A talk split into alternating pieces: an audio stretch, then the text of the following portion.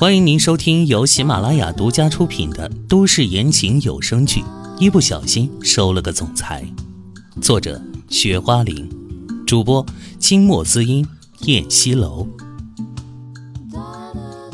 第一百零三章，他对你有意思。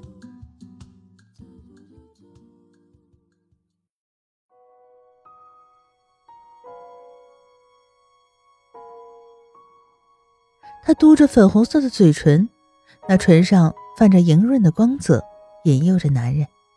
她要缠上这个男人，这个男人长得那么像萧卓，她想把他当成他，继续爱下去。女人身上满是沐浴露的味道，如雪的皮肤散发着撩人的芬芳。要说他对她一点吸引力都没有，那纯属是扯淡。但这算什么？两个人只是互相不认识的陌生人而已。现在的女人见到帅哥都疯了吗？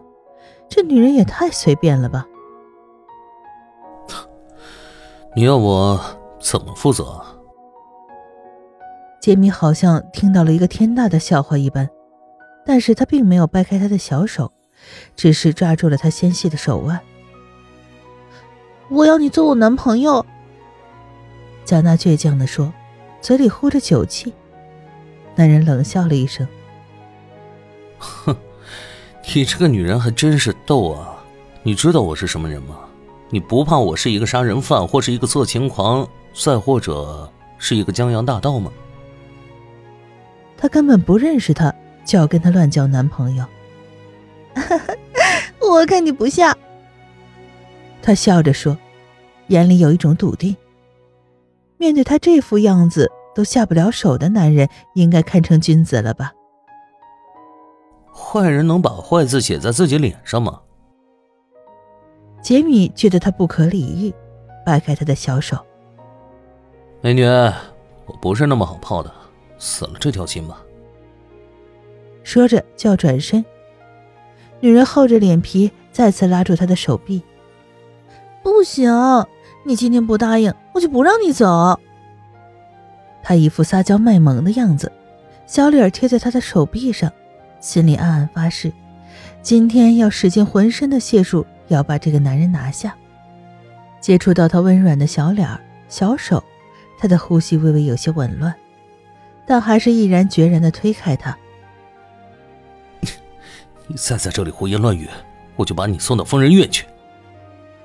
他冷冷地威胁一句，往外走去。女人傻了眼，站在那里，眼眶泛红。男人走到客厅。拿起自己衣服，此时他裤兜里的手机响了，把手机掏出来接了个电话之后，脸色微微一沉。随即他返回了浴室，只见女人已经穿上了一条白色的裙子，有一种纤纤的美。女人惊诧的回头看他：“啊，你怎么？”男人走到她面前，两只温热的大掌放在她肩头，目光深沉的看她。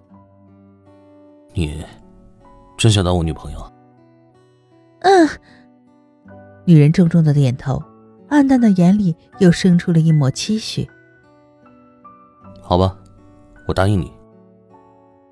男人说，语调温和。真的？女人咧开嘴笑了，笑得很开心，很开心。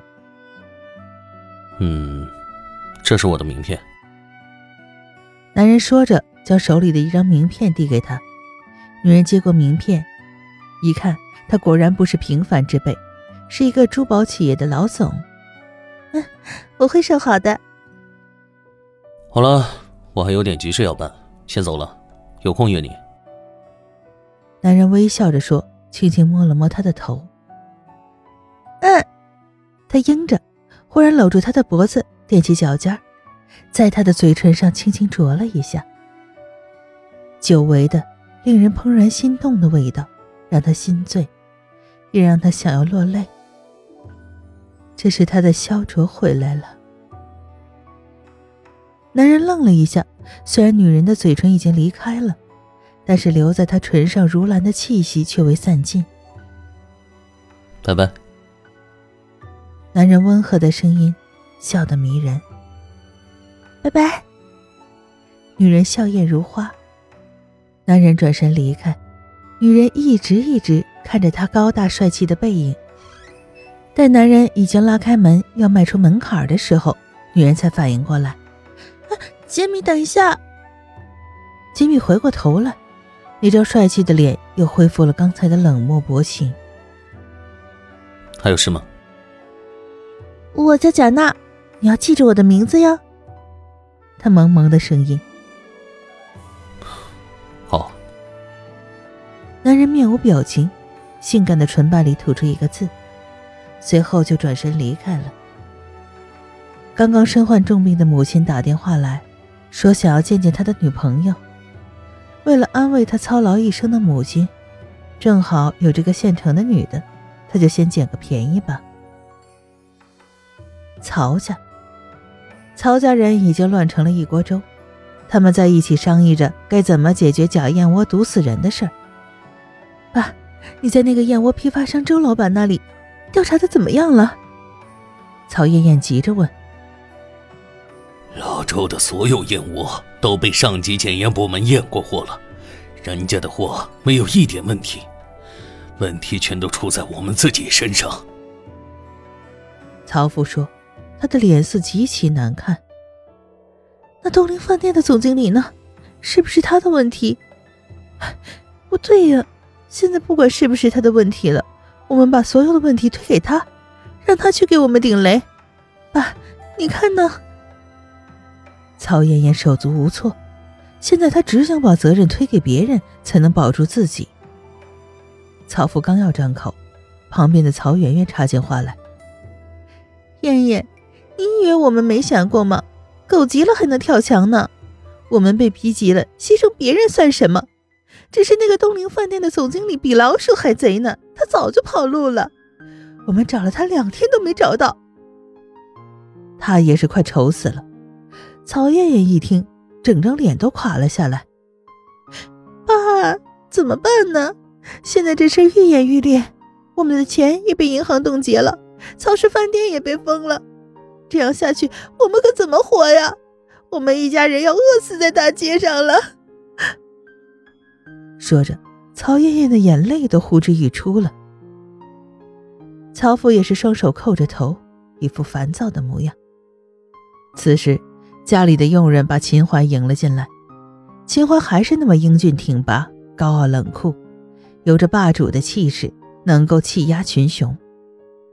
秦淮的到来让所有人为之一怔，随即他们脸上显出了敌意。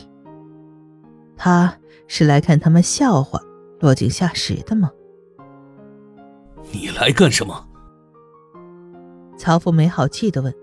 他把女儿和侄女手烫伤的那么惨，他憋了一肚子的火。听说你们曹氏饭店出了大事，所以我过来看看。秦淮淡淡的声音。唇角勾着若有若无的弧度，他在沙发上坐了下来，一条长腿翘起。我们怎么样用不着你管，你要没什么事，请回吧。曹夫冷声说。秦淮冷嗤了一声，态度还挺强硬的嘛，真是不识好人心啊！这次除了我，谁能帮你们？秦淮的话让他们听出一些味道，一个个目光紧锁着他。是的，现在只有秦淮这样实力强大的人才能救他们于水火。你，你会帮我们曹家？秦父不敢相信的问道。他现在完全跟秦淮对着干，准备把秦淮逼上绝路，跪下来求他。秦淮居然不计较的帮他，这怎么可能呢？怎么不会？我们是一家人吗？秦淮不咸不淡的说。在座的三个人面面相觑。人在快要被溺死的时候，对那根救命的稻草只有想抓住的欲望，他们都有点动心了。三少爷，这次你你要是肯帮我们，我我们一定会记住你的大恩大德。曹父说：“人总是很奇怪。”敌人瞬间就能成为合作盟友，只是因为利益，是吗？秦淮性感的唇角轻扬，目光里透着一种虏获。亲爱的听众朋友，本集播讲完毕，感谢您的收听。